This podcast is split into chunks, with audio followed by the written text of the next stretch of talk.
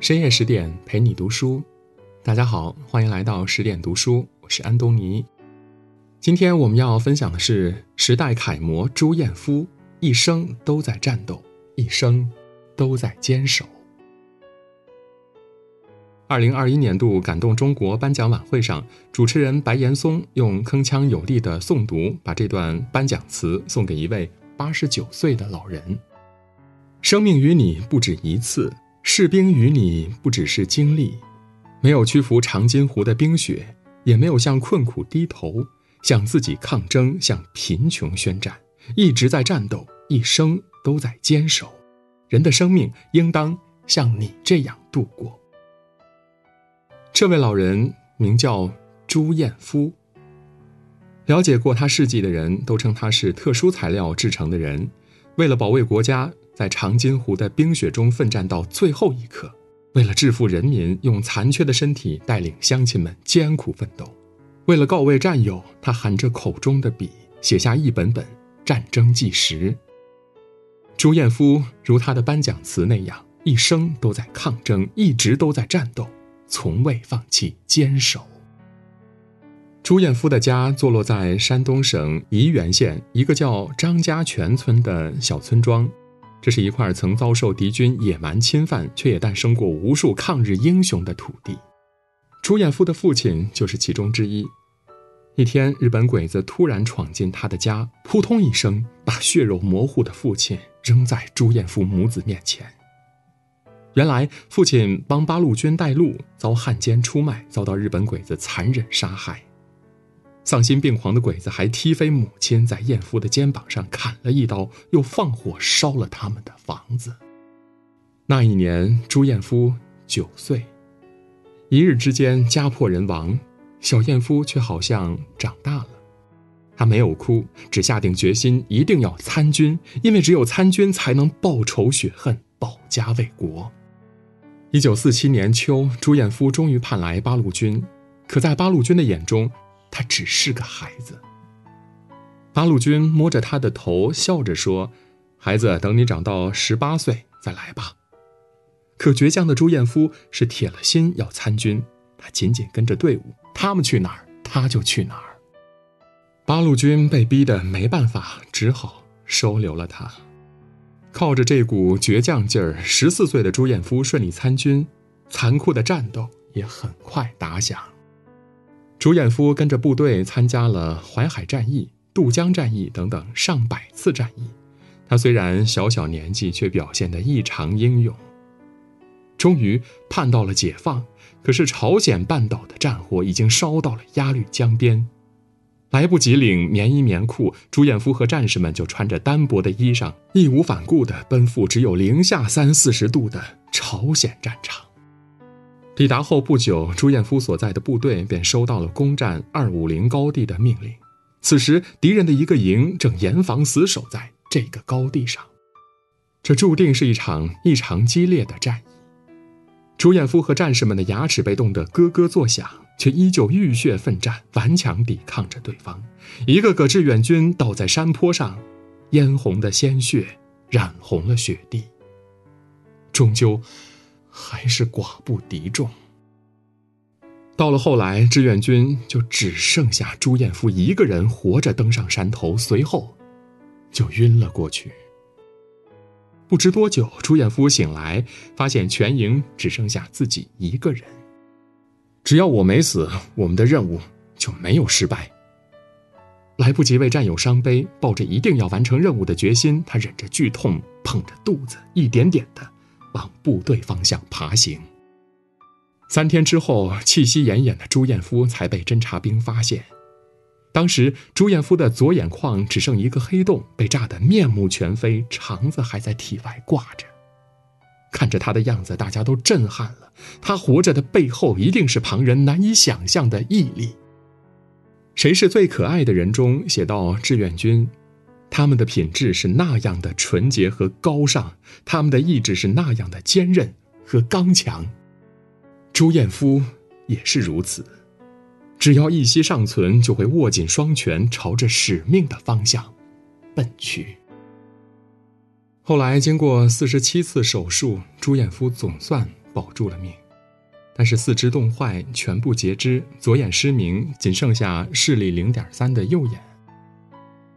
他曾绝望地咆哮，甚至在夜里想爬上窗台跳下去，可鲜血染红的纱布就像二五零高地上战士们的鲜血一样刺眼。那一刻，朱彦夫痛哭流涕，他的命不只是他自己的，更是全连战友的。从此，他再也没有产生自杀的念头。既然不能死，那就替战友们好好的活着。我，要做个有用的人。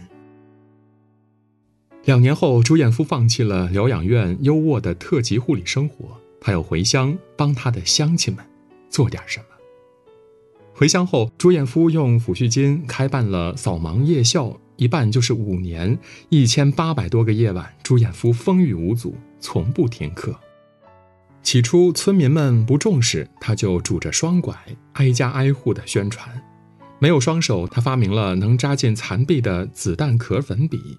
蛋壳扎进去，钻心的疼。在朱老师的带领下，学员们干劲十足。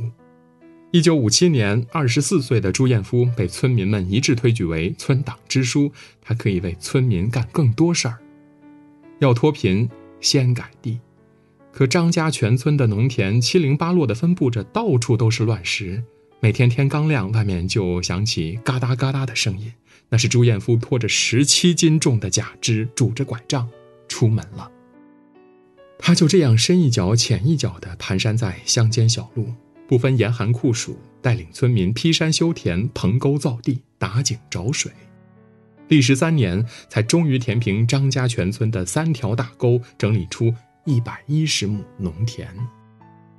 七十年代初，朱彦夫又为村里架电而操碎了心。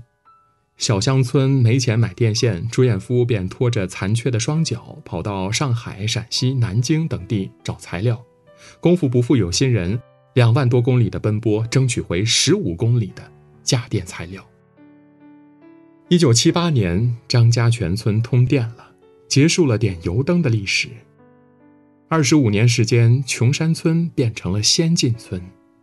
他没手没脚，却把山村装点的瓜果飘香，带领乡亲们走出了幸福大路。残奥会之父古特曼曾说过这样一句话：“残疾人有残疾的只是身体而已，并不是心灵。”就像是朱彦夫，哪怕四肢全缺，那又如何呢？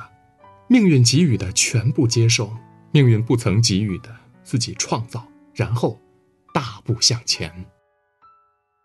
看着自己一手打造的村庄，望着漫山果树、万家灯火，朱彦夫激动道：“我终于做到了，成为一个对社会有用的人。”随后，他却悄然退去村支书的工作，因为他要去完成一项更重要的任务——写书，写他们连的故事，写那段发生在五十多年前的长津湖的故事。